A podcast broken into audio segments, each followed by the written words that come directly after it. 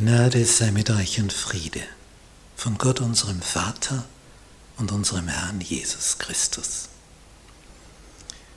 Wir studieren das prophetische Buch Daniel in der Bibel, Lektion 12, von Norden und Süden zum wunderbaren Land. Dienstag, Rom und der Fürst des Bundes.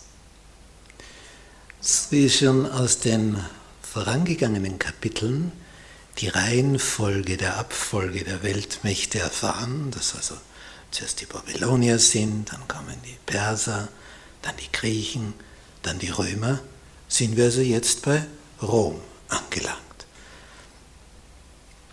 Wir haben also in diesen Kapiteln 2, 7, 8, und 11 immer wieder diese Abfolge, aber mit interessanten zusätzlichen Details. Hier kommt also dann Rom an die Macht, wie wir hier auf dieser historischen Landkarte sehen. Und mit Rom verschiebt sich die Macht aus dem Osten in den Westen. Bisher war die Westgrenze Griechenland,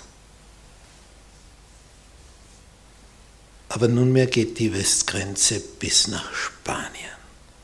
Also wir kommen immer mehr von Asien nach Europa hinüber.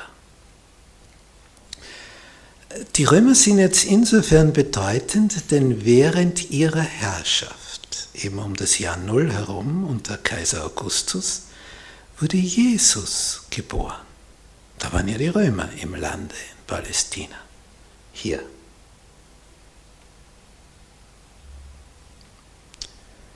Während dieser Zeit, also, also die Römer so mächtig sind, ist Jesus hier auf Erden. Also damit hat dieses Römerreich natürlich schon eine ganz besondere Bedeutung und Bewandtnis. Denn die sind hier der Platzhirsch als Jesus hier auf Erden wandelt. Und es ist ja nicht von ungefähr, dass dann die Juden Jesus an Pontius Pilatus, den römischen Statthalter, ausliefern, damit der das Todesurteil unterzeichnet, was der überhaupt nicht will. Denn er wirft einen Blick auf Jesus und merkt, das ist kein Terrorist, das ist kein Rebell, so ein angenehmes Antlitz hat er überhaupt noch nie gesehen. Und Pilatus fragt ja, was für eine Anklage äh, bringt ihr gegen diesen Menschen vor?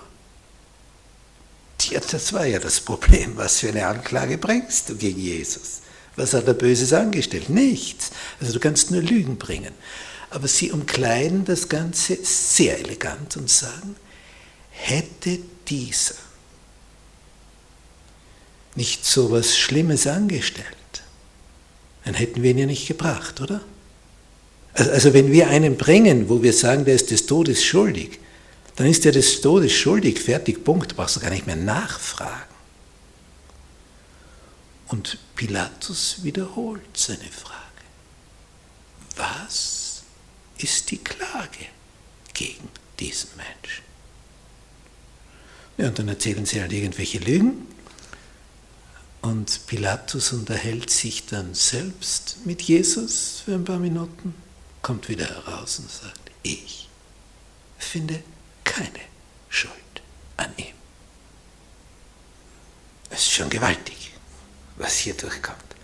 Aber die obersten jüdischen Würdenträger setzen diesem Pilatus so zu, der bekommt solche Angst. Die sagen, wir gehen nach Rom, wir schwärzen dich an beim Kaiser und dann warst du hier Statthalter. Und bevor das passiert, lässt er Jesus kreuzigen, aber wäscht seine Hände vorher noch in Unschuld, um zu sagen, ich bin unschuldig am Blut von diesem Gerechten.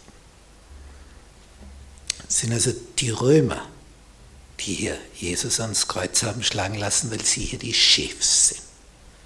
Wir haben die Oberherrschaft auch über Israel.